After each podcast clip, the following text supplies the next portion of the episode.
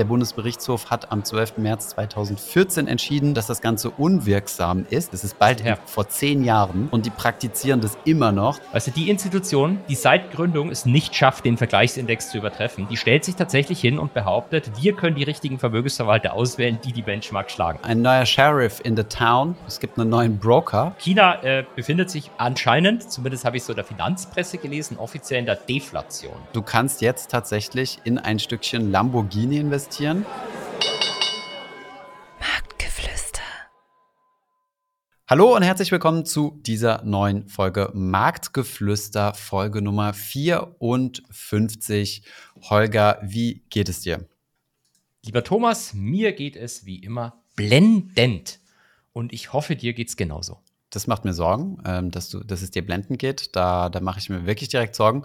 Zumal ich deinen Hilfeschrei auf Instagram gesehen habe, dass du äh, aus zeitlichen Gründen nicht mehr schaffst, ähm, Instagram-Messages zu beantworten. Und äh, dasselbe Gefühl hatte ich dann auch, als ich eben unser gemeinsames Skript geöffnet habe. Wir haben ja den unausgesprochenen Deal sozusagen, dass du immer nachts zwischen drei und vier Uhr morgens äh, vorarbeitest sozusagen, äh, anfängst genau. das zu befüllen mit sinnlosen Markt, äh, mit wichtigen Marktgeschehnissen und ähm, ich mich dann ungefähr so eine Stunde vor Aufnahme dran mache. Und äh, glücklicherweise habe ich heute zwei Stunden vorher reingeguckt, musste schockiert feststellen, dass alles leer ist und äh, habe mich dann an die Arbeit gemacht und äh, Viertelstunde bevor es dann losging, gucke ich noch mal in das dreiseitige Dokument damals, was du jetzt in ein neunseitiges Dokument verwandelt hast. Von daher an Content wird es uns heute nicht mangeln.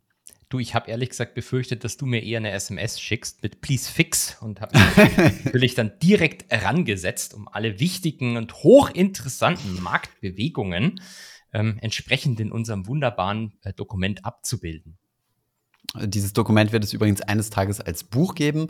Wir sind mittlerweile bei 158 Seiten und suchen noch nach einem Ghostwriter, der diesen ganzen riesigen Haufen Trash gerne in ein Buch verwandeln würde. Ähm, meldet euch gerne bei Holger auf Instagram dazu. Ich bin ja noch ein bisschen skeptisch. Erstens nice, dass du mir die Leute dann direkt in die DMs schickst. Und ähm, ich, ich, bin natürlich ein bisschen skeptisch, ob man aus diesem PDF äh, wirklich ein Buch machen kann. Weil, wenn, man die, wenn man die Podcasts dazu hört, bestimmt. Wie, aber wie willst du zum Beispiel, dass wir vor einem Jahr ähm, Core CPI MOM äh, von 0,4 gehabt haben? Wie, wie, willst du das in ein Buch einbauen? Ähm, ich würde ein Kapitel über statistisches Rauschen schreiben und einfach äh, genau, dann, dann, nachweisen einfach und, und, und, und, und nachweisen, wie die Halbwertszeit von solchen Finanzinformationen sind. Wenn ich den Markt angucke, dann würde ich sagen, so ungefähr ein bis zwei Stunden. Aber da kommen genau. wir später nochmal dazu. Sehr gut, sehr gut.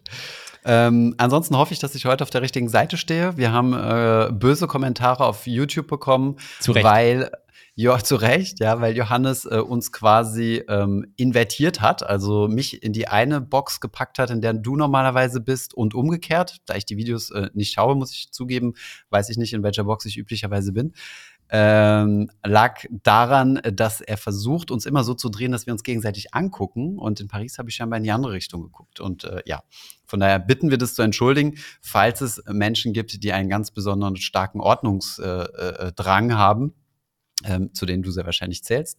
Ähm, dass, Wie kommst dass du da drauf? Jetzt, jetzt versuchen wieder zusammen. Ja, weil dich das ja auch gestört hat mit den falschen Seiten. Das ist, ist tatsächlich richtig. Und ich habe auch einen, also ich bezeichne mich ja immer oder mein innerer Monk, wie man so schön sagt. Mhm. Äh, wenngleich ich diese, diese Serie nie wirklich geguckt habe. Aber ja, mir geht's auch so. Das muss immer alles gleich sein. Und das Schlimmste, was passieren kann, ist, wenn, wenn der Online-Broker quasi das Layout ändert. Dann, dann ist Hopfen und Malz. Dann ist vorbei. Ja. Dann ist die Kündigung raus. Dann ist ja, aber da muss ja zu einem neuen gehen, das ist ja auch ein Problem. Ich weiß, ich weiß, aber es ist, es ist, es ist ich weiß, es, es, macht einfach keinen Spaß. Deswegen lobe ich mal zum Beispiel, da muss ich mal zu einem Broker positiv ausloben, wenngleich ich da auch kein Konto mehr habe. Die Deutsche Bank mit MaxBlue, die haben einfach seit 25 Jahren exakt das gleiche, die gleiche Benutzeroberfläche äh, auf ihrer Website. Die haben uns, äh, ja, die haben uns vor eine große Herausforderung gestellt. Äh, ja. Und zwar haben wir jetzt einen, einen großen Depotvergleich äh, gebaut, quasi, wo wir, wo wir Depots vergleichen, also jetzt nicht nur Sparpläne. Und ähm, tatsächlich kannst du bei MaxBlue nur ein Depot eröffnen, wo du handeln kannst, also Wertpapiere kaufen, also ETFs mhm. kaufen zum Beispiel. Und ein, ein anderes Depot wiederum, das ist ein ganz anderes Produkt, wo du Sparpläne abschließen kannst. Ist es so? Ja, und das hat uns echt von einer Herausforderung gebracht. dann haben wir dort angerufen, haben wir gesagt, geht das echt nicht bei euch unter einem Hut? Und dann haben die scheinbar zu Stefan, der diesen Vergleich gemacht, gesagt, ja, aber das sind ja ganz andere Zielgruppen. Also wer möchte denn schon äh, gleichzeitig einen Sparplan machen? Es ist ja bewusst so gemacht mit dem Sparplan, dass man dann nicht äh, Einzeltitel kaufen kann. Da ich gesagt, okay, gut.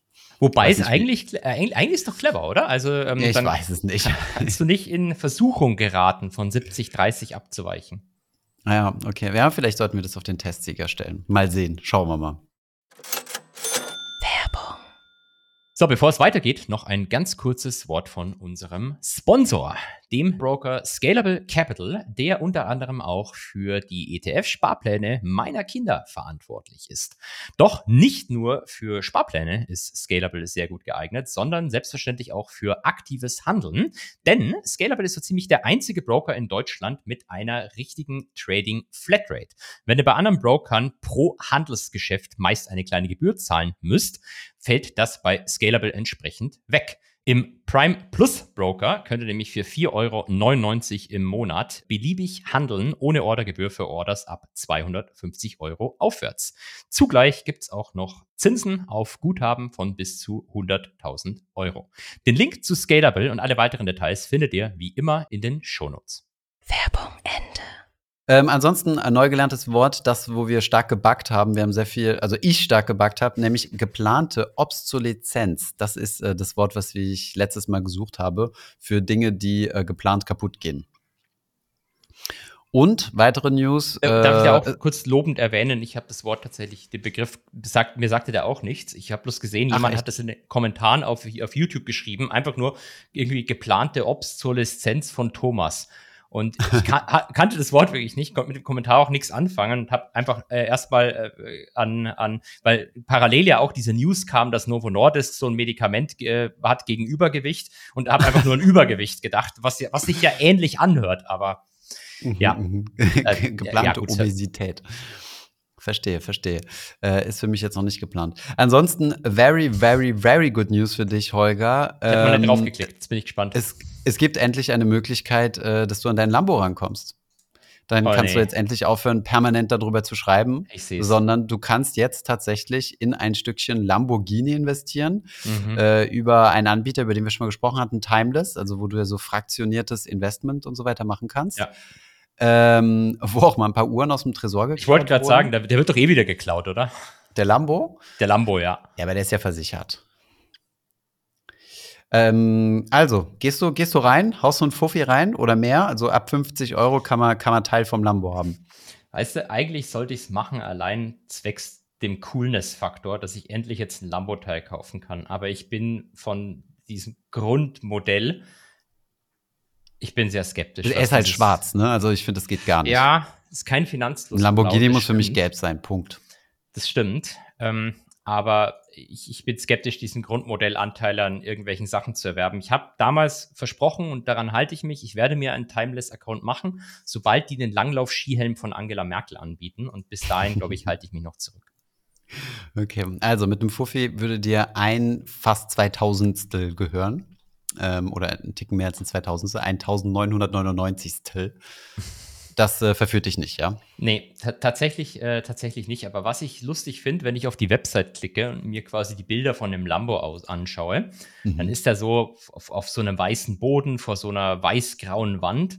Mhm. Ähm, aber wenn du auf den Lambo selbst guckst, ähm, vor allem wo man von hinten sieht, siehst du einfach schön, wie sich da Bäume und Häuser im Lambo spiegeln. Das heißt, mhm. die haben den einfach draußen irgendwo fotografiert, oder?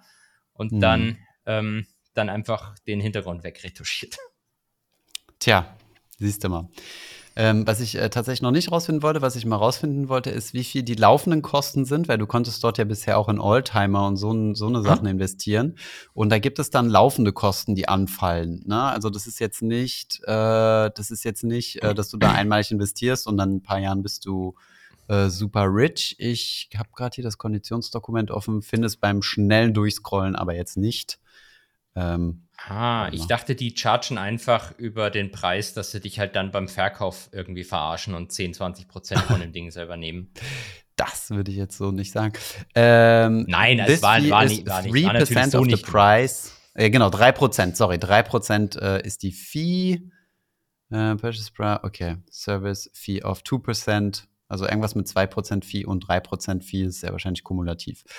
Ähm, also sehr wahrscheinlich keine laufenden Kosten. Weil ich wüsste jetzt nicht, wie die das abbilden. Da müssen sie ja bei dir abbuchen einmal jährlich. Ja. Es gibt aber, ähm, das hatte ich mal tatsächlich mal angeguckt, ich habe leider den Namen gerade vergessen. Es gibt ähm, einen Investment Trust, einen börsengehandelten Investment Trust, der mhm. ähm, Oldtimer und, und Lambos und so kaufen möchte. Okay. Also quasi ähm, einfach nur eine leere äh, Briefkastenfirma, die dann Anteile an so Dingern hält und kaufen und verkaufen will. Aber ich habe den Namen vergessen. Das Ding gibt es, glaube ich, erst seit ein oder zwei Jahren. Also hm. weiß nicht, ob das wirklich erfolgreich sein wird am Ende. Vermutlich nicht. Du, Kommen wir gleich nur zu sprechen zu Hedgefonds. Habe ich eine ganz, äh, ganz steile These für dich. ich habe es schon gesehen. Ganz Hast du schon gesehen? Hast du ins Video reingeguckt? Ich habe natürlich Nein. ins Video reingeguckt. Okay, wunderbar, wunderbar. Ich müssen wir uns erstmal hinarbeiten, oder? Genau, ja, ja. Es äh, sind nur noch acht Seiten Skript bis dahin. Äh, acht Seiten Bullet Points. Äh, genau, ansonsten PayPal-Mafia. Ähm, ich habe mich ja jetzt zuletzt über PayPal ausgekotzt ähm, ähm, und äh, daraufhin gleich eine Zuschrift hast du gekriegt auf Instagram von jemandem, der gesagt hat, yo, bei, wegen PayPal ist in Oldenburg sogar ein Festival ausgefallen, weil ähm, ja, die Geld eingesammelt haben über PayPal und an die Kohle nicht rangekommen sind. Und deswegen äh, ist, das, äh, ist die Firma sogar insolvent gegangen, die GmbH, die dahinter steckt. Es war ein Techno-Konzert, ähm, also mussten die Fans auf ihrem Scooter-Auftritte äh, sitzen bleiben. War wirklich das heißt, Scooter. Was machst du? Da war es wirklich Scooter? Okay, ich ja, ja, das ja. jetzt erfunden. Nee, nee, Oldenburg. ich habe äh, das tatsächlich recherchiert. Ob das stimmt. Fact-check. Das macht man natürlich immer. Fact-check bei allen Nachrichten, immer, die wir geschrieben immer. Ich muss jetzt erstmal schauen, woher kenne ich einen Oldenburg? Gibt es da nicht irgendwie. Was gibt's Jeremy Fragrance kommt daher. Den kenne ich nicht. Den, den, kennst du nicht? Du kennst nicht Jeremy Fragrance? Nee. Oh mein Gott, okay, jetzt weiß ich, was ich heute Abend mache. Ich werde dich zu spammen auf, äh, Moment, auf, Moment, äh, Moment. auf Instagram mit, äh, auf, mit Jeremy Fragrance Videos. Wenn eine gewisse Lisa Osada zuhört, wird sie sehr wahrscheinlich an diesem Spamming teilnehmen. Ach doch, den Typen kenne ich. Der sind so Memes immer dabei. Mit der so, Parfüm-Influencer. Ähm, der ist so Zeug. Ja, ja, ja, doch, doch, doch. Der ist komplett crazy. Also so, ich, ist er? ja. Der hat das geilste, der hatte geil, den, das geilste Reel ever, wo er so sagt, Leute. Mit dem Geld, also, oder? Mit, mit dem, kannst genau, genau so. Ja, ja. Reich werden ist so easy. Ihr müsst ja einfach nur 1000 Euro auf die Seite legen. Ach, doch. Ah ja, gut. Also davon sind ja mal 600 Euro erstmal für Miete weg. Ja, habt ihr noch 400? Ja, aber dann sind ja noch 200 Euro Lebensmittel und so. Hm, sind noch 200. Ja, und dann muss man auch irgendwie noch Transport und äh, sonstige Ausgaben. Ja, hm. Also, also wenn ihr 1000 Euro habt, dann müsst ihr gucken, dass ihr mehr kriegt. das ist so geil. Ja, er, er bringt es noch viel besser rüber. Also, du merkst ja so seine, seine Reflexion gleichzeitig im Video. Nee, der, muss ich mir entschuldigen, das, das Reel kenne ich natürlich und den, den Typen kenne ich natürlich auch jetzt. Ähm, aber ich hatte irgendwie Oldenburg mit was anderem in Verbindung gebracht. Aber zu diesem Thema Reichwerden habe ich ja, wollte ich letzte Woche schon erzählen, habe ich auch einen interessanten Artikel in der Süddeutschen gelesen. Da hat mir auch mhm. jemand erklärt, dass ich mit ETF-Sparplänen ähm, reich werden kann. Echt? Wer war ja, das? Ja, weiß ich nicht. Es war irgendwie, ich glaube, Markus von Finanzfluss oder so. Echt? Ähm, ja, ja, ja. Er war in der Süddeutschen? Nee, nicht Markus, der andere. Ich? Ja? Ich, wer ist denn noch in der Öffentlichkeit? Nee, nee ich meine, meine schon dich. Weißt du nicht, dass Ach so, du, du meinst mich? Ach echt? Okay, ja gut, kann sein. Also, das müsste dann schon länger her sein. Aber die Süddeutsche ist immer super langsam. Die interviewen Was? dich und dann hörst du Ewigkeiten nichts von denen und sechs Monate später oder so kommt irgendwo ein Artikel raus, wo du dich gar nicht mehr dran erinnerst, mit wem du gesprochen hast. Also ich hätte jetzt schwören können, dass ich von dir da wirklich vor zwei Wochen einen Artikel gesehen habe in der Süddeutschen. Ja, kann sein, kann sein, definitiv. Okay, gut, dann äh, Oldenburg haben wir, haben wir erledigt. Haben wir erledigt, ja. Haben wir erledigt. Äh, Festival abgesagt worden. Dann habe ich noch eine Sache. Ähm, ja, und raus. Das, das, wird auch gleichzeitig die Ankündigung. Das wird das aller, aller, allerletzte Mal sein, dass wir sowas machen. Das heißt, das ist eine ganz, ganz, ganz besondere Ehre, die hier jemandem zuteil wird. Ähm, und das wird einfach das allerletzte Mal sein, weil ich einfach befürchte, dass, dass wenn ich das nicht explizit dazu sage, dass wir ab nächste Woche dann eine Million solche Anfragen bekommen. Ähm, ich Durch, möchte dadurch, dass du es jetzt explizit sagst, werden wir natürlich noch mehr Anfragen bekommen. Das ist dir klar, bekommen. ne? Aber ähm, ja. Ich, ich, möchte jemanden grüßen, denn äh, der Podcast geht ja live am Samstag. Und Samstag ist der 12.8. Und am 12.8. hat eine ganz berühmte Persönlichkeit Geburtstag. Nämlich ähm, einer unserer größten Fans, wurde mir gesagt, der äh, liebe Mika, der 25 Jahre alt wird und dessen Freundin darum gebeten hat, ihm einen Geburtstagsgruß auszurichten, was wir hiermit getan haben. Happy Birthday. In äh, deiner äh, Abwesenheit heute ähm, ähm, habe ich mir auch Gedanken über unser Gewinnspiel gemacht. Ich weiß nicht, möchtest, soll, sollen wir, ich habe mir Gedanken über die Kondition gemacht und habe das recherchiert, was ich recherchieren hm. wollte. Nämlich, wir haben ja gesagt, wir machen, äh, wir machen Gewinnspiel, ähm, wenn wir die 10.000 Abos auf YouTube voll haben. Das war ja unser genau. Target gewesen. Das müssen wir incentivieren. Das wird ja ungefähr so 2026 der Fall sein, wahrscheinlich. Genau. Und da haben wir gesagt, äh, es gibt den Gewinn, also dass du entweder mit, äh, mit Holger oder mit mir entweder ein Dinner oder ein Lunch kriegst, wenn du, wenn du gewinnst. Ja. Mhm.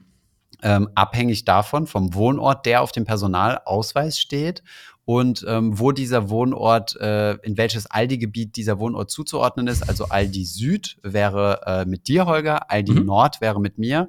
Ich bestehe aber noch darauf, eine Ausnahme zu machen. Wenn es nämlich im Saarland liegt, dann äh, möchte ich dieses Dinner übernehmen. Das ist zwar Aldi Süd-Gebiet, aber ja. Ich hoffe, du bist mit dieser kleinen, mit diesem kleinen K-Wert äh, einverstanden. Du, das Saarland ist kleiner als der Landkreis Nürnberg. Das ist für mich unter ferner Liefen. Das kannst du natürlich gerne haben. Sehr gut, Dankeschön.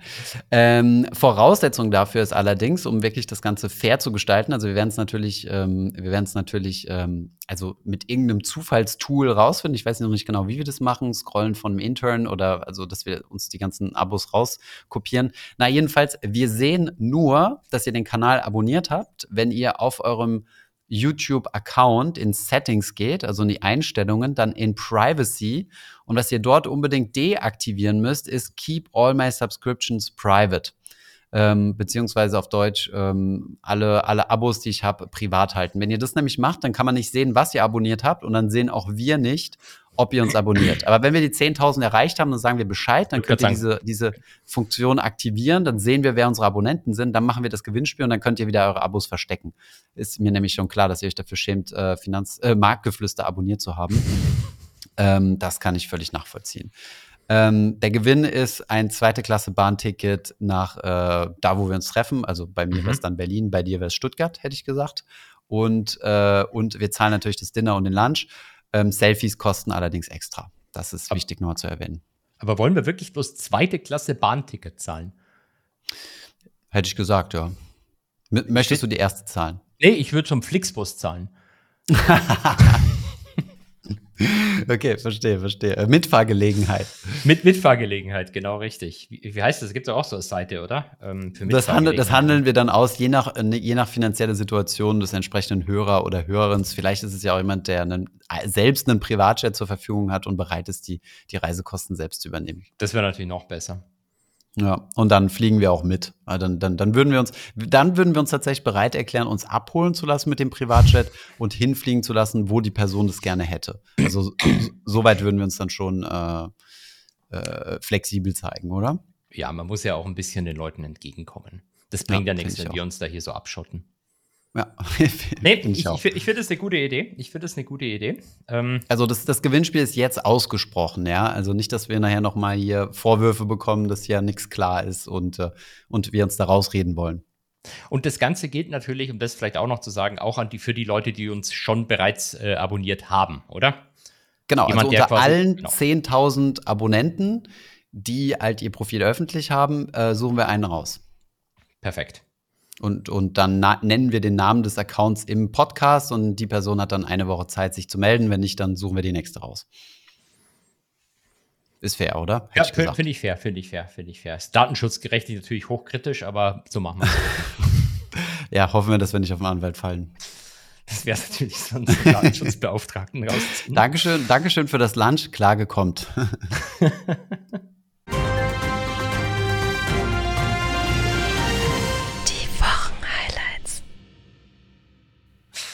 Sehr schön. Nun gut, ähm, ich habe gehofft, dass wir uns dieser Kategorie entziehen können und dass wir uns quasi eine, eine Entzuchtungskur von Marktnews ziehen. Aber du hast es wirklich geschafft, in einer Viertelstunde noch mal äh, fünf Seiten Skript reinzuballern mit Marktnews. Von daher, Holger, the stage is yours. Ja, hast, hast du es nicht gelesen, was ich dir geschickt habe? Ich habe dir doch diesen zehn Seiten Bloomberg-Artikel zur Deflation in China geschickt. Der war irgendwie gegraut, keine Ahnung warum. Aber hat, ja. Aber ich dachte ah. mir, du erzählst mir das, das ist, das ist immer viel spannender. Das, das, das, dachte ich mir, dass das immer viel spannender ist. Da kann man dann auch wieder gute Reels draus machen, wo du begeistert reagierst auf jeden einzelnen Inflationsprint. Na, ich war dabei, einen Scam zu recherchieren mit Ben und Stimmt. deswegen, äh, deswegen äh, ja, nicht so viel Zeit gehabt. Müssen, müssen, muss ich mich beeilen, weil dein Scam, den wollen die, die Leute hier, glaube ich, auf jeden Fall hören. Mhm. So, also äh, Markt News gibt, gibt ein, sieht zwar schlimm aus, dass ich da ein Sheet reingepackt habe, ist aber gar nicht so schlimm. Also China äh, befindet sich anscheinend, zumindest habe ich so in der Finanzpresse gelesen, offiziell in der Deflation. Mhm. Und zwar. Ähm, das ist das Böseste, was es gibt laut Zentralbank. Ne? Also ich war ja damals in der EZB und haben ein Interview mhm. mit Frau Schnabel geführt und da hat sie mir gesagt, das ist ganz böse. Da haben sie dir erst die Frau Lagarde angeboten, du hast gesagt, nee, du würdest lieber mit Frau Schnabel sprechen, mit jemandem, der sich ein bisschen auskennt. ja. Ich habe tatsächlich gefragt, ob wir auch mit Frau Lagarde sprechen können, ähm, aber haben sie gesagt, oh, oh, das sind ganz andere Prozesse. Habe ich gesagt, okay. Wirklich? Dann. Ja, ja, Wirklich? das ist ganz funny. Mhm, Krass. Mhm. Weil Frau Schnabel ist ja eigentlich die deutlich interessantere Persönlichkeit. Aber gut. Das, super ähm, interessant. Also das war jetzt gar Ja, meine ich äh, ernst, meine ich ernst. Also Frau ich, Schnabel ich, find, ich fand die auch top, ja, hat sehr viel Spaß gemacht. Ich, ich kenne jemanden, der auch noch bei ihr Diplomarbeit geschrieben hat damals. sehr gut. Ähm, gut, äh, also Inflation, äh, Deflation ist ganz böse. Und was, was bedeutet das, wenn China in der Deflation ist? Das bedeutet, dass deren Konsumentenpreis ähm, deren Konsumentenpreisindex jetzt minimalst ins Negative gerutscht ist. Minus 0,3 Prozent im Jahresvergleich. Ist der ähm, durchschnittliche Warenkorb günstiger geworden? Genau. Und das ist aber hauptsächlich bedingt durch Essen und Energie, weil wenn man sich die Kerninflation anschaut, dann ist die bei plus 0,8. Mhm. Also sind es halt, sind's halt Energie- und Essenspreise, die, die äh, China in die Deflation gedrückt hat. Ob das jetzt wirklich so krass äh, mega relevant ist, weiß ich nicht halt wird das mal ein bisschen in Frage stellen. Also für andere Was Länder ist, ist es. Hm? Was sind die Zinspolitik der, äh, der, äh, der chinesischen Zentralbank? Sind die nicht hoch mit den Zinsen, so wie wir, um Inflation nee, zu bekämpfen? Die, die, sind eigentlich sogar, die haben eigentlich gar kein wirkliches Inflationsproblem gehabt. Die sind eigentlich sogar im Easing-Modus, also senken regelmäßig verschiedene Zinssätze. Haben wir schon mal darüber gesprochen, das ist so kompliziert in China mit den Zinssätzen, dass selbst Bloomberg dann immer schreibt, irgendein wichtiger Leitzinssatz wurde mal wieder gesenkt. Hm. Genau. Ähm, und es ist tatsächlich eher auch zur Debatte, ähm, ob es noch ein paar fiskalpolitische Stimuli gibt. Also vereinfacht gesprochen, der Staat nimmt Geld in die Hand und gibt es für irgendwas aus oder senkt Steuern oder dergleichen. Ähm, diese Diskussion wird sicherlich jetzt Fahrt aufnehmen nach dem, äh, nach dem negativen Inflationsprint. Aber ähm, wenn man sich so anguckt, was so verschiedene Ökonomen denken, dann ist die Vermutung, dass sie mit extrem starken Stimuluspaketen reagieren, eher, eher unwahrscheinlich. Hm. Wieso? Weil wenn du, wenn du mit starken Stimuluspaketen, das ist ja expansive Geldpolitik, damit wirst, müsstest du eigentlich die Inflation wieder antreiben, oder? Also macht es das nicht genau. wahrscheinlicher? Ähm, ja, aber die Frage ist halt, wo machst du das? Also ein klassischer Be äh, klassisches Beispiel wäre in China zum Beispiel, dass man irgendwas in Richtung Immobilien macht, beispielsweise. Mhm. Ähm, wissen wir ja seit Jahren schon, äh, macht man sich irgendwie Sorgen um den chinesischen Immobilienmarkt. Mhm. Aber ähm, der, der Präsident möchte eigentlich weg von diesen, sage ich mal, von diesen klassischen wie nennt man das jetzt, ohne irgendjemanden zu beleidigen, Handwerks... Ja, nee, Immobilienblasen wollte ich gar nicht sagen, sondern Manufacturing, Sachen bauen, sondern will eigentlich mehr hin ja, zu, zu ähm, Dienstleistungssektor. Äh, ja, Dienstleistung und auch Technologiesektor. Und dann mhm. ist halt die Frage, ob das dann wirklich so sinnvoll für diese Bewegung ist, wenn man jetzt ähm, den, den, den Häusermarkt oder dergleichen pusht. Hm. Ah ja, aber du kannst ja ein Stimuluspaket auf andere Dinge, also du kannst ja ein Stimuluspaket auf, äh, keine Ahnung, auf deine Lieblingsindustrie äh, machen. Das hatten wir ja aus der Finanzkrise raus. Da gab es auch diese Abwrackprämie, ähm, um die deutsche Automobilindustrie zu stärken. Das ja, war auch Leute, ein wunderschönes Stimuluspaket. Genau, und haben die Leute ihr altes Auto verschrotten lassen und haben sich irgendwie ein koreanisches Auto gekauft dafür. Das hat dann hm. sehr gut funktioniert. Unvorstellbar, dass heute sowas nochmal gemacht wird, gell? Unvorstellbar. Unvorstellbar. Also wirklich also unvorstellbar. Könnte ich, mir gar nicht vorstellen. Die, die Leute belohnt dass sich neue Autos kaufen, weiß ich nicht. Moment, es wurden doch jetzt erst, äh, also ich habe ich hab nur die, die, die ketzerischen Schlagzeilen gesehen, 15 Milliarden ausgegeben für Intel und TSMC, dass die hier eine, eine Fabrik in Deutschland bauen. Hast du das gesehen? Ja, das habe ich gesehen. 15 Milliarden ja Förderung wurde runtergerechnet. 2, das, das, das entspricht 2,5 Millionen Förderung pro geschaffenem Arbeitsplatz. Ist das super. Hm. Also ich finde das persönlich, ich finde das auch, es wird ein bisschen so negativ dargestellt, weil jeder redet doch von Chip-Abhängigkeit und ich finde es gar nicht so schlecht, wenn wir eine Chipfabrik hier in Deutschland haben. Weil du weißt ja nicht, was die Verträge sind. Sehr wahrscheinlich wollen die irgendwas dafür haben, ne, für die, für diese Subvention. beispielsweise Erstabnahmerechte oder keine Ahnung, also dass die gebaut werden, um sie der deutschen Automobilindustrie vorzugsweise zur Verfügung zu stellen. Zum Beispiel, ich weiß es nicht, keine Ahnung, ich spekuliere nur, ja, ich, hab, ich bin mal wieder ja. total nicht belesen, aber das ist ja so eine Art Stimuluspaket, nur an ein Unternehmen gerichtet. Ich, ich verstehe bloß nicht, warum man Intel dann nimmt. Also vielleicht, wenn man halt nur Intel bekommt, aber da, es gibt halt so, ähm, jetzt muss ich wieder aufpassen, sonst äh, kriegen wir wieder den Vorwurf, dass wir so, so böse reden über die Regierung. Ähm, aber äh, also immer, äh, die deutsche, die deutsche Bundesregierung hat ja, was so Investitionsprojekte betrifft, immer ein schlechtes Händchen. Ich, ich erinnere mich noch, als man so ganz großspurig das Geld in CureVac reingesteckt hat. Eigentlich mhm. so den, den, schlechtesten von den ganzen Impfherstellern, wo eigentlich jedem klar war, dass die, wenn dann ganz am Ende mit irgendwas kommen und bis heute kein einziges Produkt haben. Hm. Naja. Es gibt auch Positivbeispiele, glaube ich, oder? Äh, Tesla. Tesla-Fabrik. Tesla ist natürlich ein Positivbeispiel. Ich weiß nicht, ob man das heute noch machen würde, weil äh, Elon Musk ist ja, fällt mehr und mehr in Ungnade. Mhm. Ähm, Wobei das Spannende ist. Ein Boxkampf gewinnt. Ja, äh, der findet jetzt vielleicht nicht statt, gell? Nicht statt. Ja, stimmt. Ich habe äh, gehört, er hat sich eine Ausrede überlegt, also eine Ausrede überlegt. Äh, ähm, er, äh, er hat Rückschen Rückenschmerzen, weil er beim Sumo-Ring äh, sich verletzt hat. Der macht eine MRT und muss vielleicht operiert werden. Und hm. jetzt hat irgend so ein Vogel vorgeschlagen, ja, man könnte ja in diesem Boxring einfach eine Debatte zwischen den beiden machen. Also Boah, wenn, wenn, das wird, das wäre so scheiße. demokratisch. Ja, genau. Interessiert ja keinen. Debatte interessiert keinen. Ich würde auch sagen, die Präsidentschaftswahlkampfdebatten sollten einfach nur noch Cagefights sein. Da diskutiert keiner mehr, sondern gehen die Leute aufeinander los. Genau, genau. So, warte mal, jetzt, jetzt müssen wir die, ähm, den Loop wieder closen. Also, genau. Stimuluspaket in China. Äh, kannst genau. du ja auf beliebige Sektoren schmeißen. Warum denkst du, dass es unwahrscheinlich ist? Also ich sage sag nicht unwahrscheinlich, es wird mit Sicherheit irgendwas kommen und man, man ähm, vernimmt ja schon seit Wochen eigentlich ähm, dezente Hinweise auf verschiedene Maßnahmen, aber dass es jetzt wirklich so ein großes fiskalpolitisches Stimuluspaket gibt, ähm, wie, wie in den letzten Jahren, als äh, China in die Deflation gerutscht ist, hält auch ähm, der Mensch, der diesen Bloomberg-Artikel geschrieben hat, für eher unrealistisch. Okay. Also zumindest wird es nicht die Real Estate-Branche sein. Verm vermutlich nicht. Zumindest nicht in de der Extremität. Aber mhm. ich habe eine andere News für dich. Die, war, die ist richtig geil. Die findest du vielleicht auch cool. Okay. Ähm, ich habe heute ich zufällig mal. News cool. Ich, danke, danke. Ich habe heute zufällig mal aufs Handelsblatt geschaut und ähm, da ist mir gleich das Kotzen hochgekommen.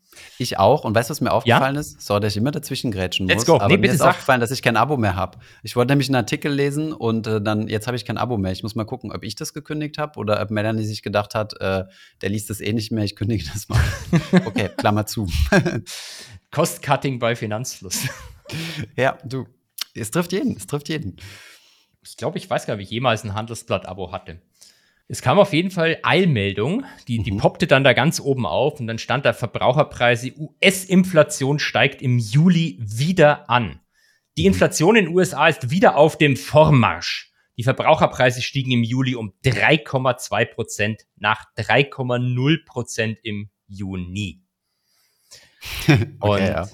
Also, also für dich ist das natürlich statistisches Rauschen, oder? Nein, nein, nein, also das ist ja keine so, also die Aussage ist ja falsch. Also wenn du sagst, die Inflation steigt an, aber sie fällt von 3,2 auf 3,0. Nee, also, sie ist von, von 3,0 auf 3,2 gestiegen. Das, also Ach so, Juli okay. 3,2, im Juni mhm. 3,0. Aber der, der Scherz an der ganzen Scheiße war halt, dass äh, die Erwartungen 3,3 waren. Also mhm. eigentlich hätte die Überschrift lauten sollen, Inflation in USA steigt weniger stark als erwartet. Naja, was sich gut, dann ganz steigt, anders also, anhört, als sie es wieder auf ja, dem gut, aber faktisch falsch ist es nicht. Also da muss ich schon, äh, das muss, man, muss ich schon verteidigen. Also nee, faktisch ist falsch ist es ja nicht, dass es steigt. Es, steigt ist ja. Es, es steigt nur ja, weniger als erwartet, aber vielleicht interessiert ja keinen die Erwartung. Aber das ist ja eigentlich, was die Leute interessiert. Mich inter ist mir doch scheißegal, welche Zahl da steht oder sieben oder drei steht. Das Einzige, was mich interessiert, was war erwartet worden und wie ist die Relation dazu. Okay, okay. Aber ähm, also eigentlich, es hört sich halt so negativ an, wie es da erscheint. Und eigentlich ist es eine gute Nachricht gewesen, weil sie, der, der Wiederansprung, den, der war jedem klar, dass der passiert. Ähm, Warum? Wüsste, Wo kommt das her? Also, was war die äh, Begründung dafür? Es ist ja nur in der Headline, das Essen und Energie. Ich hm. glaube, es ist hauptsächlich Energie. Ich glaube, wenn man sich die, die, die was heißt Gasoline, was heißt das auf Deutsch? Ähm, äh, Benzin, äh, wenn man sich Ölung. Benzinpreise anguckt, mhm, mh. ähm, dann war das eigentlich irgendwie klar. Und ähm, das Interessantere ist, dass die Kerneinflation, die ist sogar leicht unter den Erwartungen reingekommen. Die wurde auf Jahresbasis irgendwo zwischen 4,7 und 4,8 erwartet, kam aber bei 4,7 rein. Das hört sich jetzt nicht so dramatisch an. Wenn man sich über Monatsbasis auf zwei Nachkommastellen anschaut, dann, dann sieht man, dass 0,16 ist reingekommen, 0,20 wurde erwartet. Hm. Natürlich auch wieder ähm, statistisches Rauschen, wie ähm, der Herr von Finanzlust sagen würde. Das, das hatte ich, äh, ich äh, markiert, ne? Das, das hat mich. Diese, der Ausdruck hatte ich. Hatte triggert, getriggert, getriggert. Getriggert, genau. genau. Aber das Lustigste ist, was ich in, in einem Blog gelesen habe, ist, ähm, da gibt es nämlich immer so schöne Leute, die sich dann natürlich die Mühe machen, direkt in diesen Report vom Arbeitsministerium reinzugehen und binnen weniger Minuten eine Analyse zu schreiben. Ähm, die Airline-Tickets, Airline-Ticketpreise sind ähm, um 8,1 Prozent gefallen. Mhm. Ähm, was also gefallen wirklich jetzt, was quasi ja. Deflation bedeutet. Das heißt Ticketpreis billiger, genau günstiger, billiger, billiger. Ähm, aber die, die normalen Tickets, wenn du irgendwie guckst in den USA und Flugtickets kaufen willst, dann, dann steigen die einfach weiter. Das heißt, ähm, was ist hier wahrscheinlich, was hier wahrscheinlich passiert ist, ist, dass es hier so einen saisonalen äh, Adjustment-Faktor gab. Dass mhm. halt von mir aus ähm, normalerweise sogar noch mehr steigen, als sie aktuell gestiegen sind und dann kommt halt da nach der saisonalen Ad Adjustierung plötzlich eine Deflation raus. Mhm. Das finde ich lustig. Findest du nicht lustig? Ah, ich weiß es nicht. Also ich habe es tatsächlich, muss ich dir gestehen, nicht, nicht verstanden. Wenn jeden Sommer also üblicherweise fallen die, also im Sommer ist im, im, Sommer sind ja schon mal die Preise teurer, üblicherweise, genau. oder? Weil da, da, wird ja viel gereist. Würde ich jetzt mal annehmen. Es unterstellt quasi, die steigen jeden Sommer, die Airline-Preise mhm. steigen jeden Sommer besonders stark. Mhm. Und jetzt, diesen Sommer steigen sie auch, aber mhm. nicht so stark wie die letzten Sommer. Mhm, okay. Und das, äh, das adjustieren die immer, so diesen, diesen, diesen Sommeranstieg und äh, der Adjustierungsfaktor ist größer als der tatsächliche Anstieg und deswegen ist es auf einmal negativ. So ist es wahrscheinlich got zu erklären, ja. Und ähm, got it, got it. Das, das ist, glaube ich, vielleicht nochmal deswegen wichtig, weil es gibt ja ähm, so viele Leute, die dann immer sagen, die ganze Inflation ist eine Verschwörungstheorie, weil ähm, es finden ja schon lustige Adjustierungen statt. Also ihr müsst euch mal durchlesen, äh, hedonische Adjustierung, vielleicht haben wir darüber auch schon mal gesprochen. Das iPhone wird mhm. äh, eigentlich teurer, aber weil es eine zusätzliche Kamera hat, mhm. ist die Lebensqualität ja. dadurch und dann wird es billiger. Eigentlich. Genau, genau. Kannst, kannst tollere Selfies machen. Ja, ja, okay, verstehe. ähm, ja. Genau, dann haben wir verstehe das. Ich. Aber äh, du hast auch hier ja? reingeschrieben, schönes Seasonal Adjustment Excel Gimmick. Ähm, was man wissen muss, und das würde mich auch mal interessieren, ob das vielleicht bei der Inflation auch teilweise so ist, ja. wenn man das ausrechnet.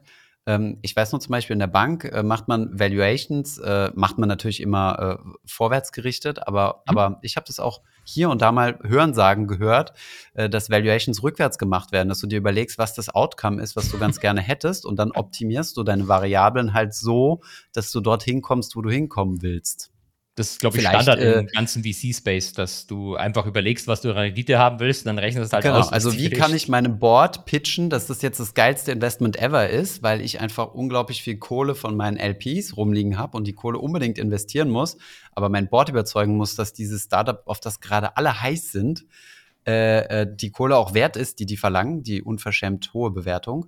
Und deswegen äh, tweak ich halt meine, meine Input-Variablen so, dass das halt alles gut aussieht. Und vielleicht sind ja solche Seasonal Adjustments, sagen wir mal, variabel gestaltbar. Ich weiß v es nicht. Vielleicht. Einfach nur, einfach nur, ich, ich erzähle einfach jetzt nur mal aus der, aus der Excel-Welt. weißt du, das wollte ich eh bei der Gelegenheit mal loswerden. Ähm, du hast ja eher PI gemacht und kein VC, oder?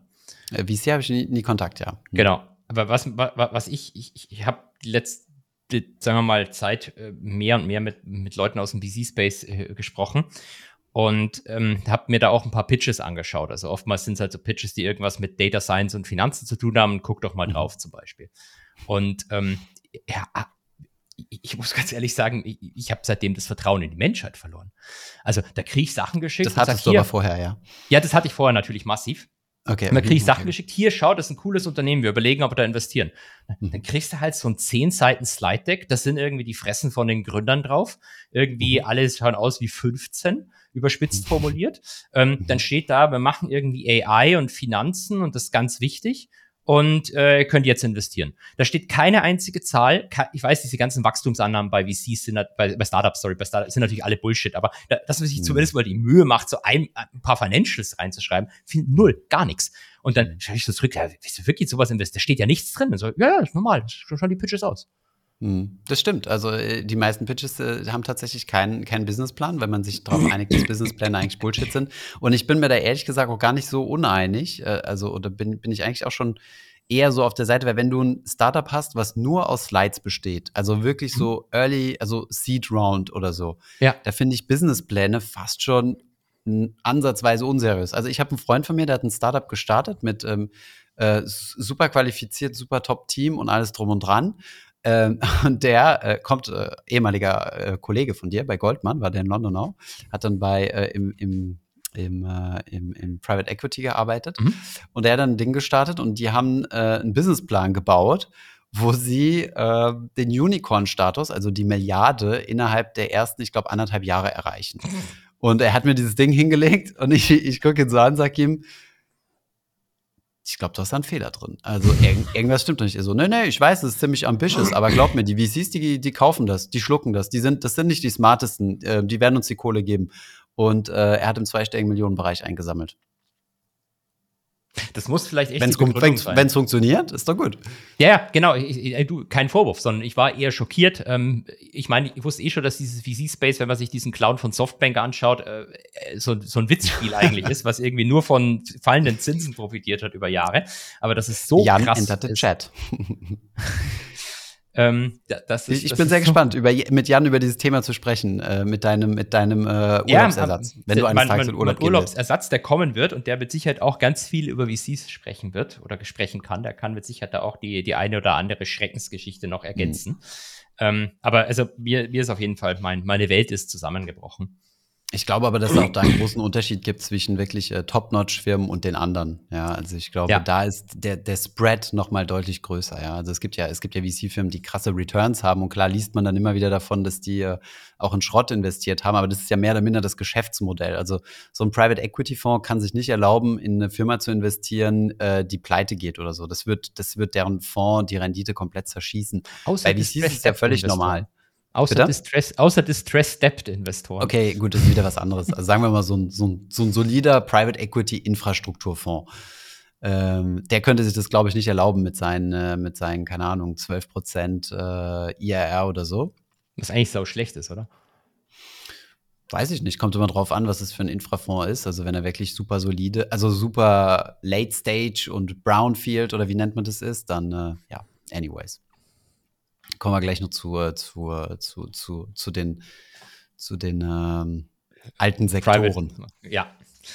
Ähm, was, was, haben wir noch? Das Einzige, was ich noch interessant fand, ähm, das, äh, ich weiß nicht, inwieweit du so tägliche Nachrichten verfolgst. Also machst, hörst du so Tagesschau oder so? Oder? Nee, nicht wirklich.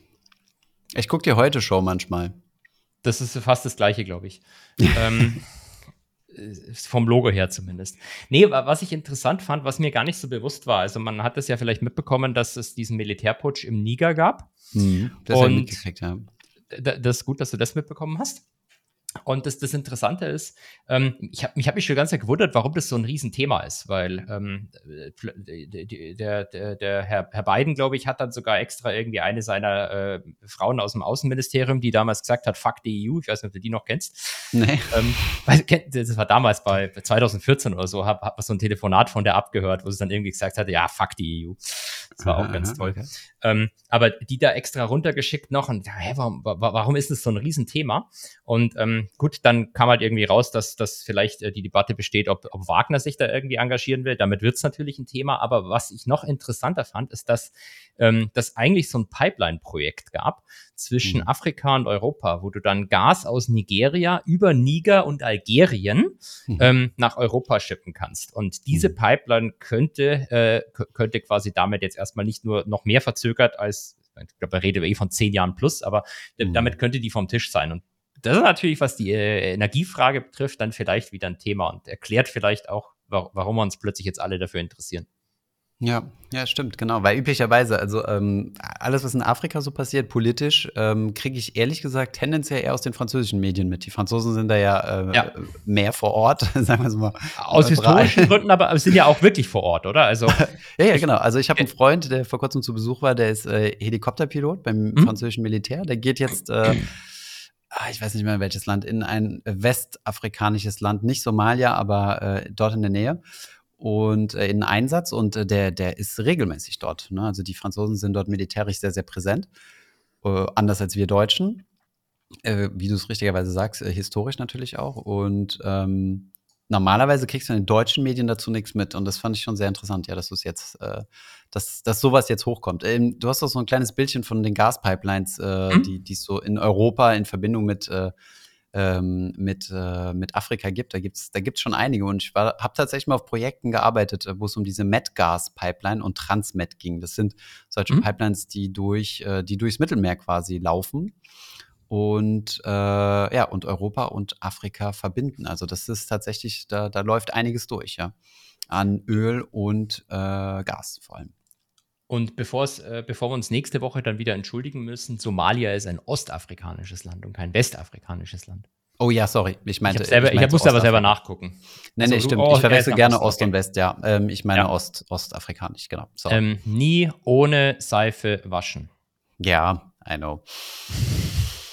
Als zukünftiger Segler, der gerne einmal um die Welt segeln möchte, ist es ein tatsächliches Problem, ähm, Ost und West zu verwechseln, aber das, äh, da kümmere ich mich dann anderes Mal drum. Das ist egal. Also, wenn du über ganz lange die falsche Richtung fährst, kommst du trotzdem an. ja, genau. Und vielleicht finde ich dann noch einen neuen Kontinent auf dem Weg. Das kann natürlich auch sein. Gut, ähm, eben so. haben wir darüber gesprochen, über, ähm, über Politik-Bashing. Ich weiß nicht mehr in welchem Kontext, äh, das du gesagt hast. Äh, jetzt kommen wir wieder in, in die Kategorie Politik-Bashing. Ähm, du hast dann was reingepostet, äh, habe ich mal kurz zusammengefasst, irgendwas von Holger zum Kenfo. Ähm, was hat der Kenfo schon wieder verbrochen? Deine Lieblings-Asset-Management-Institution, die uns alle äh, die Rentenlücke schließen wird. Genau, die wird uns alle die Rentenlücke schließen. Ähm, angeblich ist ja die Aktienrente jetzt tatsächlich einen Schritt weiter. Also äh, es sei wohl so. Ich habe was von 200 Milliarden gelesen, ne? Waren erst mal 10 und jetzt, jetzt, jetzt ist der Topf doch ein bisschen größer geworden, ne? Ja, ja, aber halt über die nächsten 15 Jahre oder so. Mhm. Also es geht, glaube ich, um 12 Milliarden pro Jahr oder so. Und okay. der, der Herr Lindner und der Herr Heil, ähm, die haben sich äh, wohl äh, darauf geeinigt, dass es diese Summe sein soll, aber angeblich sei es so, dass der, der Herr Habeck noch ein bisschen bremst. Mhm. Ähm, aber das war ja ursprünglich. Ich würde ihm ehrlich gesagt auch nicht verübeln, äh, nach dem, ähm, was, was die FDP ihm alles ausgebremst hat. Also ohne jetzt politische Stellung zu beziehen, aber ich würde mal sagen, sind jetzt nicht die Best Buddies. Ich finde ich find das schade, ehrlich gesagt, wenn ich jetzt das, wenn mir dieser eine Satz mal erlaubt ist. Ich hatte es, hatte es von Anfang an cool gefunden, jetzt unabhängig davon, ähm, wo man politisch steht, aber dass nach der Wahl sich der Herr Lindner und äh, Habeck und Baerbock zusammengesetzt haben und gesagt haben, wir entscheiden jetzt mal, wen wir hier zum Kanzler machen. Entweder den Herrn Scholz oder die, den, den anderen Typen da, wie heißt der nochmal, der immer so gegrinst hat, der Laschet. Das, das fand ich irgendwie cool, dass wir, wir, wir setzen uns zusammen und überlegen uns, wen wir zum Kanzler machen. Und ähm, ja, le leider ist es ja mittlerweile so, dass man sich dann doch wieder in der Öffentlichkeit zu sehr behagt. Ich finde es irgendwie hm. witziger. Ja, ich fand auch die Dynamik der Ampel am Anfang ziemlich gut. Also ich, ja. ich fand es wirklich toll, dass, dass da ein bisschen was sich bewegt. Ähm, man muss auch ehrlich sagen, ähm, den Ukraine-Konflikt finde ich nach wie vor, haben die sehr gut gelöst. Also gerade diese, diese Gelöst haben sie den. Nein, so, gelöst okay. nicht, aber sorry. Weil das mit der Turbine war ja schon eine Clownshow, aber gut. Oh, böses, böses Blut da. Ja, ja, aber keine Ahnung. Also äh, ich, ich, äh, also bei mir wurde kein Gas abgestellt äh, über den Winter. Das ist schon gut. Aber ja, ich finde es auch schade, dass sie sich jetzt äh, so verschanzen, verfleichen und sich gegenseitig ihre Dinger beschießen. Ja, also. Aber bevor wir wieder den Vorwurf bekommen, wir würden hier einfach nur Regierungspropaganda betreiben, lass uns lieber über den Kenfo noch ein bisschen lästern. Gerne. Ähm, ich, ich, also es gab im Private Banking Magazin so eine Art Interview ähm, mit, mit Frau Mikus vom Kenfo. War kein richtiges Interview, so ein Artikel, wo halt so Abschnitte dann von ihr auftauchen. Hm. Und ähm, da fand ich es einfach bloß witzig. Also sie sagt zum Beispiel, die Aktienrente muss anders angelegt werden als, ähm, als die, die, der, der Atomfonds was mhm. per se ja schon mal gut ist, weil der Atomfonds Scheiße anlegt. Ähm, ja, der Atomfonds hat halt einen hohen Anleihenanteil, ähm, weil die ja, genau. ja regelmäßige Ausschüttungen sich ziehen. Und die Rente wird ja jetzt erst mal ein paar Jahre angelegt, bevor da genau. was rausgenommen wird. Genau, ich, ich finde es ja auch nicht schlimm, wie der Atom voranlegt. Das macht ja durchaus Sinn. Ich glaube halt, mhm. dass wahrscheinlich ein paar Absolute Return Strategien noch mehr Sinn machen würden. Aber das Hauptproblem finde ich halt, dass der, der, der outperformt halt einfach nicht. Also performt halt genauso wie zwei ETFs. Und warum dann lauter aktive Manager reinlegen, wenn du seit Jahren die ETFs nicht outperformst? Willst du ähm, damit sagen, dass er einfach in ETFs investieren sollte und man sich die, äh, die, die teuren Manager spart? Das wolltest du gerade nicht sagen, oder? Ja, die, die Manager, die sie haben, schon, weil die sind ja anscheinend scheiße. aber was sie sagt auf jeden Fall, man, man würde gerne in Sachwerte investieren. Das fand ich uh. schon hochinteressant, weil ich habe dann ja, erstmal gedacht, Whisky, Whisky, Gold, Autos, sowas, ja. Lambos, mhm. genau. Mhm. Ähm, aber ich glaube, damit meint sie Aktien am Ende. ähm, und äh, das, den geilsten Satz fand ich den allerletzten. Mit Hilfe des Kenfos und der dortigen Erfahrung in der Vermögensverwaltung könne man zudem aktive Vermögensverwalter auswählen, die ihren Vergleichsindex übertreffen. Also die Institution, die seit Gründung es nicht schafft, den Vergleichsindex zu übertreffen, die stellt sich tatsächlich hin und behauptet, wir können die richtigen Vermögensverwalter auswählen, die die Benchmark schlagen. Warum haben sie die letzten fünf Jahre nicht ausgewählt? Aber warte mal, das heißt ja, dass die nicht selbst managen würden, sondern die geben es nochmal an andere Asset Manager ja, genau. weiter. Machen sie aber das auch beim Kenfo so. Also die kaufen das heißt, keine Das heißt, du haust nochmal oben drauf eine Kostenlayer, sozusagen. Genau, wobei der Kostenlayer, der auf Kenfo-Ebene entsteht, wahrscheinlich vernachlässigbar ist. Ich meine, die verwalten mhm. ja 24 Milliarden. Ähm, so viel wird die Frau Mikus vermutlich im Jahr net verdienen. Und die Angestellten auch nicht, sondern da kommst du halt so auf 200k Fix und 100k Bonus, wenn du da irgendwie ähm, nicht Framikus, die wahrscheinlich ein bisschen mehr kriegen, aber ähm, wenn du da irgendwie also. ein, zwei Levels unter ihr bist. Das aber in Summe macht es prozentual wahrscheinlich von dem Gesamtvermögen Relativ jetzt nicht so viel verstehe. Aus. Genau. Mhm. Okay, okay. Ja, ich naja, sehe, du bist nach wie vor kritisch mit dieser, mit dieser Institution. Äh, ich werde das mal äh, im Bundesfinanzministerium vorschlagen, dass du das managst äh, mit, Bitte mit, einer, mit einer ausgewählten Hedgefondsstrategie. Warum nicht? Bitte nicht. Warum? Ich würde wahrscheinlich Keine einfach zwar, nee, ähm, erstens bis, wenn, erstens, wenn du den, die, die Aktienrente managst und da was abfuckst, dann killt dich das ganze Land.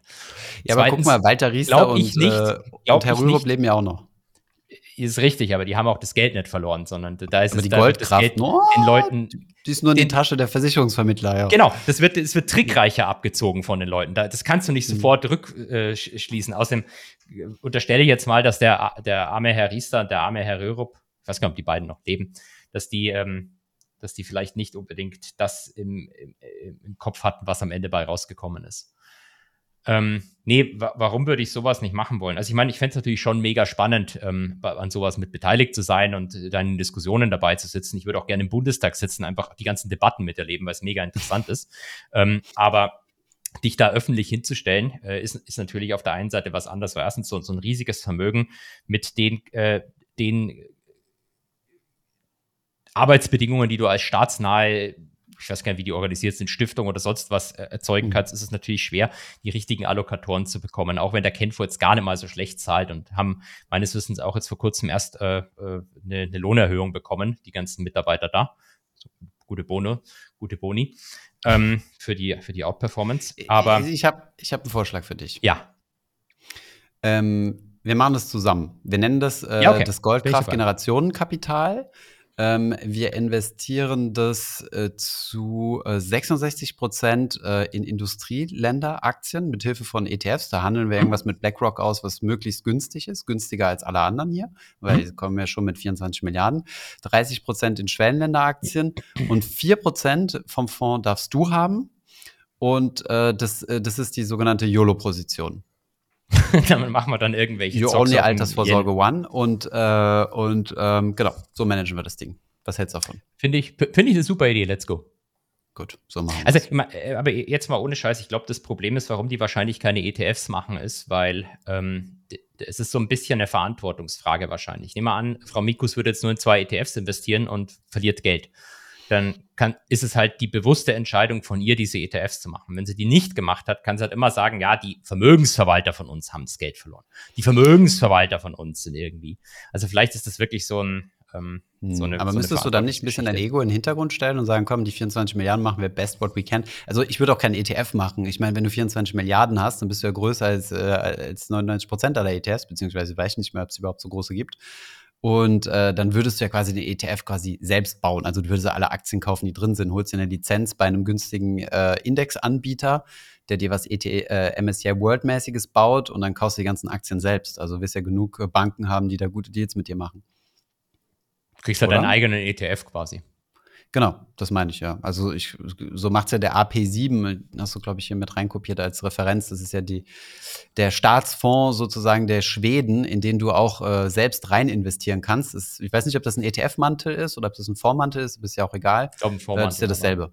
Ne? Das ist ein, das, äh, die kaufen ja auch ein, alle möglichen Aktien und ja, äh, ich hatte also nicht dasselbe wie der Kenfo, meine ich, aber die, die bauen ja, ja, auch ihr Ding selbst. Die, die holen ja jetzt auch nicht die, die ETFs, äh, die, die es bei Finanzhäuser ETF-Suche gibt. Genau, äh, die, warum eigentlich nicht? naja, du zahlst ja halt einen Asset Manager für nichts, also du kriegst es ja günstiger. Ne? Bei 24 Milliarden kann dir ich weiß nicht, wie, wie viel der AP7 kostet. Der Christian Röhl hat es mal irgendwo äh, gezeigt. Äh, das das äh, rekordverdächtig niedrig. Klar, da sind halt super viel Kohle drin. Ne? Das und ähm, ich weiß gar nicht, ob die Performance von dem Ding wirklich so toll ist. Also es wird immer diese 11,6% oder 12% ähm, PA-Performance genommen, aber ähm, ich habe hab das ehrlich gesagt nicht rausfinden können auf die Schnelle. Vielleicht weiß es jemand von euch. Gehe davon aus, dass ein, wahrscheinlich ein Drittel bis ein Viertel von der ganzen Performance einfach nur FX-Effekte sind, weil die schwedische Krone halt gegenüber dem Dollar so abgekackt hat über die letzten 20 Jahre ähm, oder letzten 15, 10 Jahre auf jeden Fall. Ich glaube 20 Jahre sogar nicht. Ähm, das, das, das schiebt natürlich die Rendite massiv nach oben. Hm. Hättest du wahrscheinlich du, auch deine Kaufkraft ist, wenn du, wenn du als, als Schwede in schwedischen Kronen in den AP7 investiert hast, dann ist dir wurscht, wo, der, wo die Kohle herkommt. Ja, ja, klar, ja, klar. Das ist dir, das ist dir am Ende egal. Ähm, nur, ich, ich, nee, als Ausländer dürf, darf man dort nicht investieren. Also du kannst nicht als Deutscher jetzt in den AP7 gehen, glaube ich. Also das hatte zumindest der Röhlmann in seinem Artikel geschrieben gehabt, wenn ich mich. Das kann sein, aber ich weiß nicht, ob du die, die Ausländer per se verbietest oder ob das Problem einfach nur ist, dass das Ding keine Vertriebszulassung in Deutschland hat. Ähm, dann könntest ja, aber dann müsstest du herankommen. Dann kannst du einfach über deinen Broker an der schwedischen Börse, wenn, wenn die angelistet ist, dann äh, nee, das Zeug wenn, kaufen. Wenn, wenn das keine Vertriebszulassung hat, dann kannst du das eigentlich nicht kaufen. Ähm, dann blockieren die Blanken. Also du kriegst ja auch bei den Neo-Brokern hier in Deutschland, kriegst du ja auch ETFs, die keine Vertriebszulassung in Deutschland haben, die du aber zum Beispiel über Euronext äh, kaufen kannst. Doch, doch, wirklich. Und, äh, also die ganzen US-ETFs, USA-ETFs. Nee, das ist wieder was anderes. Genau, diese US-Dinger sind wieder was anderes. Aber wenn es eine EU-Vertriebszulassung gibt, ja, und äh, also zum Beispiel in, Franz in Frankreich zugelassener ETF, da gibt es ja ein paar. Ja, aber der hat ja meistens auch einen in Deutschland, oder? Äh, nicht? nicht? zwangsläufig. Also es gibt gewisse ETFs, die werden einfach nur äh, Vertriebsgebiet Frankreich angegeben, werden in Deutschland dann nicht zum Vertrieb zugelassen. Hat für dich als Anleger halt einen großen Nachteil, nämlich ähm, die Teilfreistellung wird nicht beantragt. Ähm, das bedeutet, ah. du, du mhm. zahlst volle Rotze Steuern. Es ist aber per se nicht, nicht illegal oder sowas. Also du darfst dort schon rein investieren. Dein Broker wird auch ganz normal die Kapitalertragssteuer abführen, zu viel Kapitalertragssteuer abführen, weil, weil du nicht diese Teilfreistellung mhm. hast. Ähm, denn Broker guckt ja sozusagen, der zieht sich die Daten von WM-Daten. Dort ist quasi hinterlegt, ob dieser Fonds äh, von der Teilfreistellung profitiert oder nicht. Und selbst wenn es ein reinrassiger Aktienfonds ist, ähm, wo er eigentlich diese Teilfreistellung hatte und er ist nicht in Deutschland sozusagen gemeldet, ähm, dann, äh, dann zahlt es halt einfach zu viel Steuern. Deswegen, äh, wir flaggen die übrigens auch. Wir hatten nämlich diesen, diesen Struggle sozusagen, dass wir uns von unserem Datenanbieter alle ziehen, die eine Vertriebszulassung Deutschland haben und die lieben äh, Neo-Broker haben ähm, ein größeres ETF-Spektrum als das, was wir von unserem Datenanbieter gekriegt haben. Und da haben wir halt ein bisschen recherchiert und geguckt und was das für ETFs sind. Und das sind tatsächlich, da haben wir auch mit Voranbietern gesprochen, also das ist tatsächlich confirmed von, äh, von ETF-Anbietern, die ähm, die sagen genau, also diese ETF, da solltet ihr nicht rein investieren als Deutsche, weil äh, die sind, die haben eine Vertriebszulassung in der EU, also in einem EU-Land. Deswegen darf man sie jetzt Deutsche auch kaufen. Aber ähm, würden wir von abraten, weil die Teilfreistellung nicht gemeldet ist. Okay, das finde ich mega interessant. Ich glaube, da wir, muss ich mal tiefer rein oder jemand aus der Community macht es. Also ich wusste, dass es bei ähm, professionellen Kunden so ist, dass du, wenn du quasi die Vertriebszulassung für einen professionellen in irgendeinem EU-Land hast, dann hast du sie im Wesentlichen für alle anderen Länder auch. Ja. Ähm, aber was dann spannend ist, wenn das bei Privatkunden auch so ist, wie du es schaffen kannst, dass dieser AP7, wenn das dann wirklich so stimmt, nicht von mhm. Deutschen mhm. gekauft werden darf. Weil das ist ja eigentlich, verstößt er wahrscheinlich im Zweifelsfall gegen irgendwelche EU-Freiheiten. Ja. Du kannst ja nicht auf Basis von, von, einem, von einer Staatszugehörigkeit innerhalb der EU noch schlimmer äh, ja. äh, diskriminieren. Nee, also sehr wahrscheinlich ist da irgendeine andere Hürde, ne, eine technische Hürde, so wie dass du äh, Schwierigkeiten hast, an deinen äh, Kalidia Pyjama ranzukommen, weil es schwierig ist, sich ins Schweizer Aktionärsregister einzutragen. Ja gut, aber die Schweizer sind in der EU. Die, genau, die hassen stimmt. ja die EU. Die haben sich, die haben ja. sogar gegenseitig sanktioniert, was die Börsen betreffen. Ich kann ja bis heute nicht mit einem, äh, an, an einer EU-Börse eine Schweizer Aktie kaufen. Hm, hm, hm. Naja, anyways. Gut. Ähm, Wir müssen noch über das hier sprechen, oder? Ja, wenn du magst, gerne. Ähm, dann, dann machen wir die nächste News äh, Fullspeed. Also die LEG-Gruppe, äh, ein riesen Immobilienkonzern, ähm, auch wieder ein Handelsblatttitel, fand ich, fand ich amüsant, meldet Milliarden Verluste. Aktie steigt trotzdem. Holger, als, äh, als absoluter Börsennovice, wie kann das sein? Geld verlieren und die Aktie steigt? Hä? Wahrscheinlich, ohne es gelesen zu haben, wahrscheinlich haben sie gedacht, dass der Verlust sogar noch größer ausfallen wird, oder? Genau, wieder Erwartungen. An der Börse werden die Erwartungen gehandelt. Ähm, tatsächlich Abschreibung aufs Immobilienportfolio von 7,4 Prozent. Also wovon vielleicht auszugehend ist, ist, dass der Markt dachte, das werden 17 Prozent und es sind nur sieben geworden und jetzt auf einmal, wuhu, alles gut. Alles klar, nächste News. Äh, oh, New Broker. Okay. Sorry. Eine Ergänzung noch, vor allem die, die Verluste sind ja nicht echt. Das ist ja wieder das, wie die, ähm, wie die alle bilanzieren. Das, das halt einfach nur die Down Hoch- und Runterschreiben vom Immobilienportfolio ist. Die Gewinne der letzten Jahre waren nicht echt und die Verluste sind auch nicht echt. Also zumindest nicht Cashflow-relevant. Genau. Ja. Äh, wobei sie Cashflow-mäßig auch ein bisschen eingebüßt haben, tatsächlich. Äh, ich habe mir mal die Mühe gemacht, äh, mir den relativ langweilig klingenden äh, Vortrag des, äh, des Vorstands anzuhören.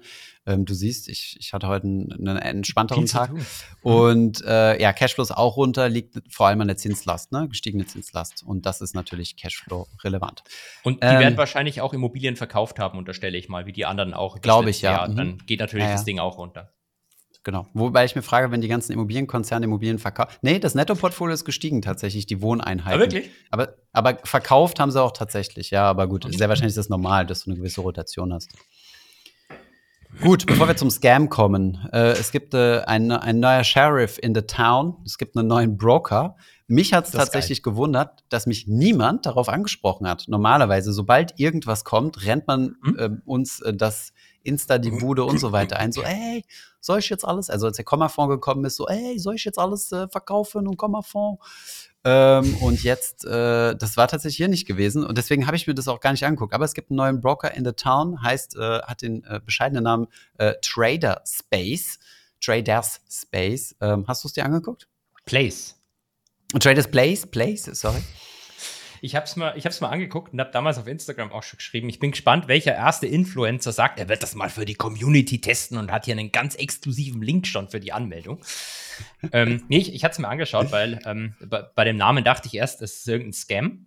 Äh, wie so, so ein Zypern-Ding dann, was dann. Ähm, ja, dachte ich mir auch, ja. Mhm. Ich aber dachte auch wieder so ein, so ein neues E-Toro oder ja. so. Hm. Was? Ich dachte auch, das wäre ein neues E-Toro, aber dann habe ich gesehen, die Baderbank ist im Hintergrund, wie bei Scalable, und dann habe ich gesagt, ja gut, dann muss es ja irgendwie was Deutsches sein. Jetzt müssen wir bloß aufpassen, dass wir nicht E-Toro und Scam zusammenbringen, sonst kommt gleich der Brief vom Anwalt. Das habe ich ähm, nie gesagt. Die Scam-Gruppe kommt gesagt, gleich. Dann hast du so, E-Toro gesagt. Aber, dann den ähm, Anwaltsbrief bitte zu dir. Ich hatte auch eher andere Broker im, im Kopf. Aber gut. ähm, also genau, wie du sagst, das Ding ist, im, im Wesentlichen ist das einfach für mich das Smart Broker nur in richtig mit einer App. Also mhm. der Smart Broker hat doch irgendwie ähm, seit Jahren war der Pitch, hey, bei uns kannst du wie beim Neo-Broker umsonst handeln, bei GetTex und ich glaube sogar lang und schwarz. Mhm, mhm, ähm, aber bei uns kannst du auch bei den normalen Börsen handeln mit geringeren Kosten. Und mhm. das war eigentlich eine gute Idee. Ich hatte damals bei denen auch ein Konto. Ähm, nur haben die halt dieses, diese, diese scheiß Oberfläche von der DAB gehabt. Haben wir uns da nicht sogar mhm. mal drüber unterhalten in irgendeinem Podcast? Ja, ganz schlimm. Die hat immer so gezuckt. Also du hast dann quasi irgendwo hingeklickt, dann hast du ganz kurz die DAB-Oberfläche gesehen, die hat kurz gewackelt und dann wurde quasi die neue Tapete drüber gerollt. Also ganz, ganz schlimm. Und die haben ja auch immer geworben, wir bringen eine App raus, wir bringen eine App raus. Das Gefühl sagen mhm. sie seit drei Jahren, die kommt bald.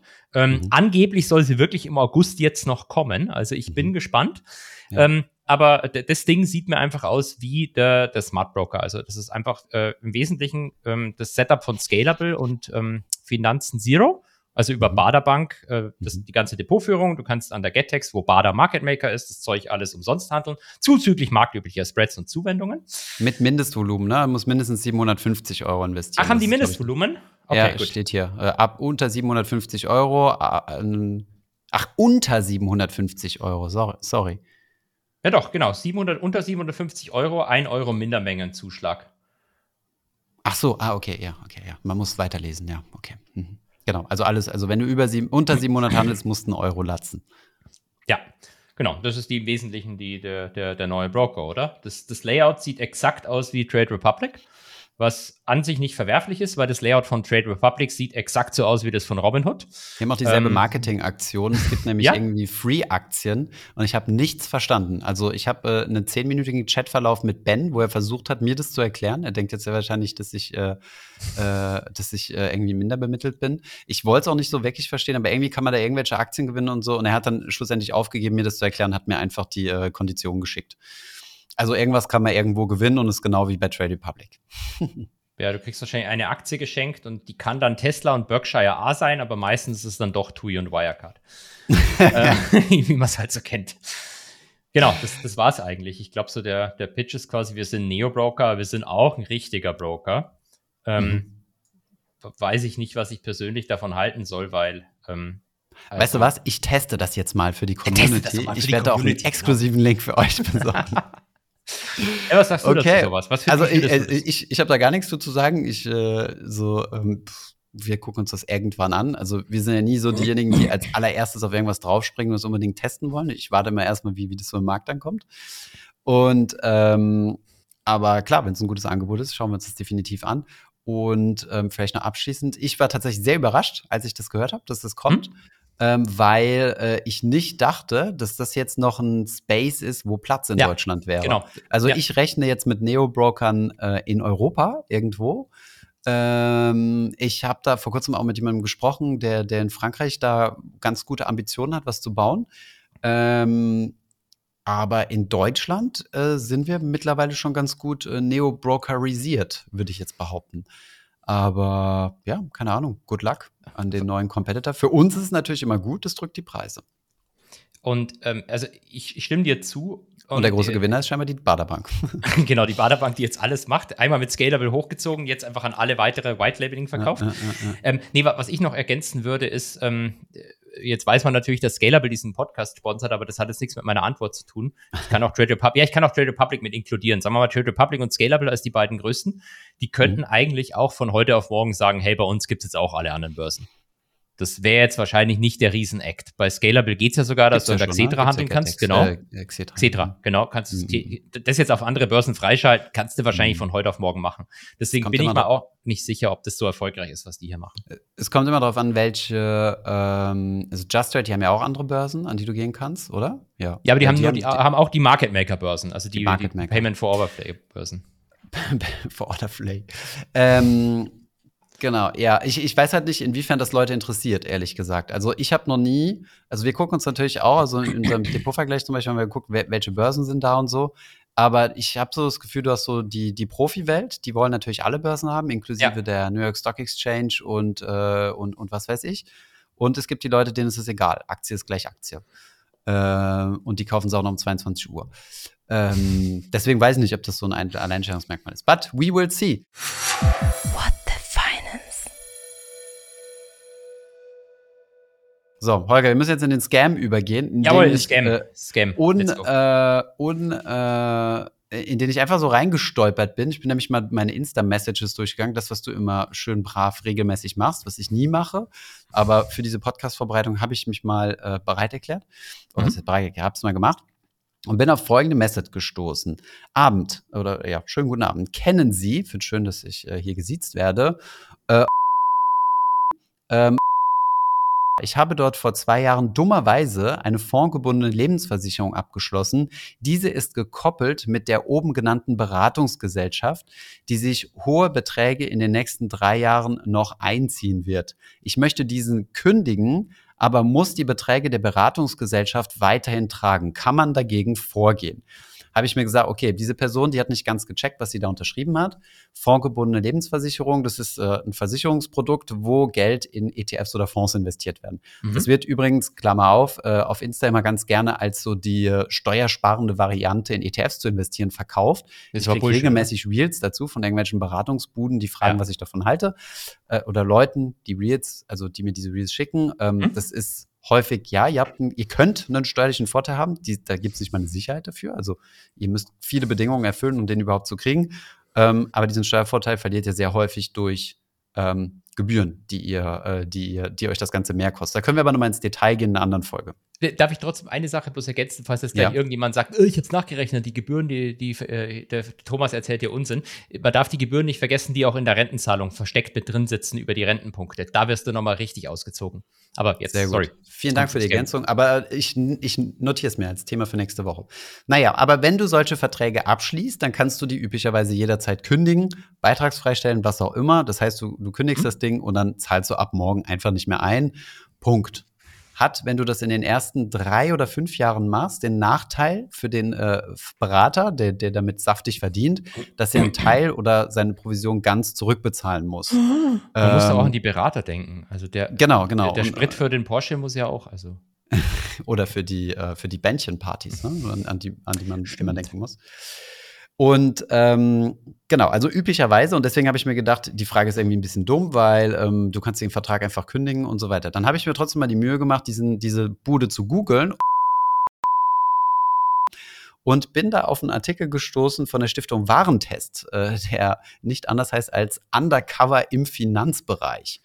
Und tatsächlich gehört diese die, die Landingpage sieht sehr, sehr scammy aus. Also wenn, wenn man das mal googelt und da drauf geht, denke ich mir schon, okay, wie kann man dort Versicherungsverträge abschließen? Aber okay.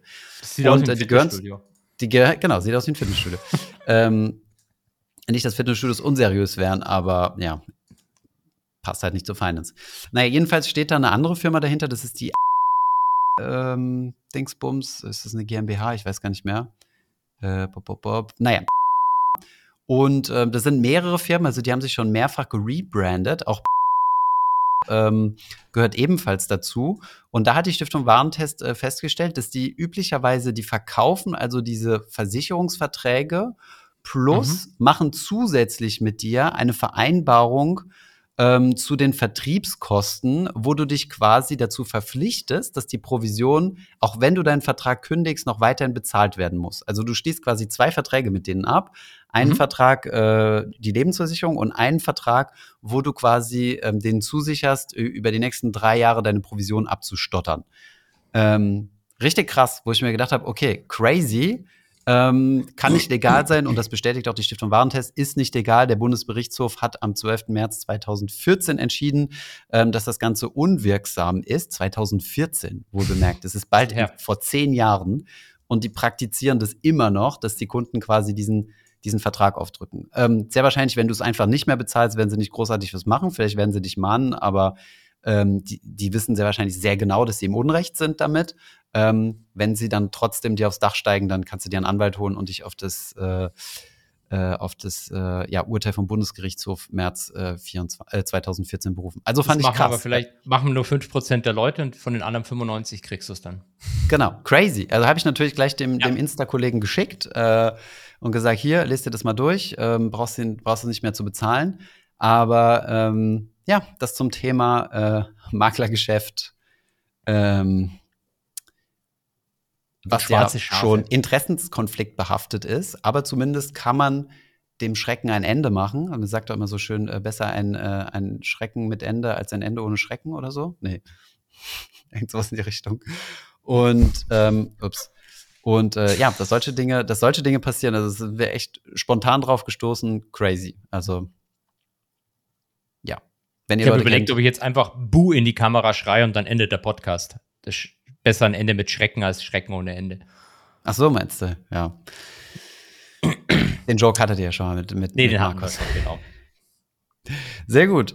Hier nochmal ein kleiner Hinweis aus dem Off. Wir haben uns nachträglich nach der Podcastaufnahme dazu entschieden, den Namen dieser Firma und der Subfirmen zu piepen, weil wir mehrfach Scammer gesagt haben und keine Lust haben, in juristische Komplikationen zu geraten. Wir glauben zwar nicht, äh, dass da ein großes Risiko besteht, allerdings ähm, ja, würden wir uns das ganz gerne ersparen und äh, ja, unsere Zeit auf andere Dinge verwenden. Nichtsdestotrotz sind diese Praktiken, dass man nämlich sich dazu verpflichtet, eine Provision zu bezahlen, auch nachdem man seinen Vertrag, den man bei einem Berater abgeschlossen hat, gekündigt hat, natürlich rechtswidrig. Das geht ja auch aus diesem ähm, Bundesgerichtshof-Urteil hervor. Von daher, wenn ihr da betroffen seid und euch unsicher seid, dann äh, könnt ihr uns auch gerne kontaktieren dann nennen wir euch gerne äh, die Firma oder sagen euch, ob es sich um diese handelt. Aber das sollte euch dann schon recht schnell auffallen. Ja, wenn ihr gerne aus dem Vertrag raus wollt und ihr gesagt bekommt, dass ihr hier noch Provisionen bezahlen müsst. Äh, ja, da würde ich sagen, den ganzen Rest, ich habe nämlich mal hier schön unsere, unsere Rubrik Eine Frage, zwei Antworten aufgepimpt, plus ein Accounting-Nerd hat sich gemeldet. Das alles würde ich doch mal sagen, äh, nutzen wir jetzt Teaser für die nächste Folge. Oh ja, inklusive ähm, der Antwort auf die Frage, warum reiche Menschen in Hedgefonds investieren. Achtung, mit dieser Antwort werdet ihr nie rechnen. Ähm, Holger wird sich dann äh, erklären müssen. warum er immer also noch. Thomas hat mir ein YouTube-Video geschickt, wo jemand eine Erklärung hat und ich soll dazu Stellung nehmen. Ich bin gespannt genau. auf nächste Woche. Ich bin auch gespannt auf nächste Woche. Von daher, wir haben genug geteasert. Äh, schaltet wieder ein, Folge 55, eine Schnapsfolge. Und ähm, ja, die letzte Folge, bevor Holger äh, in Urlaub ist. Ist Nächste so? Woche. Nee, zwei ja. haben wir noch, glaube ich. Ja? Nein, lügt doch nicht. Ich glaube, du hast recht. Noch Entschuldigung. Ja, ja, hast recht, genau. Alles klar. Bis dann, Bis dann. Olga. Ciao. Tschüss. Podcast Ende.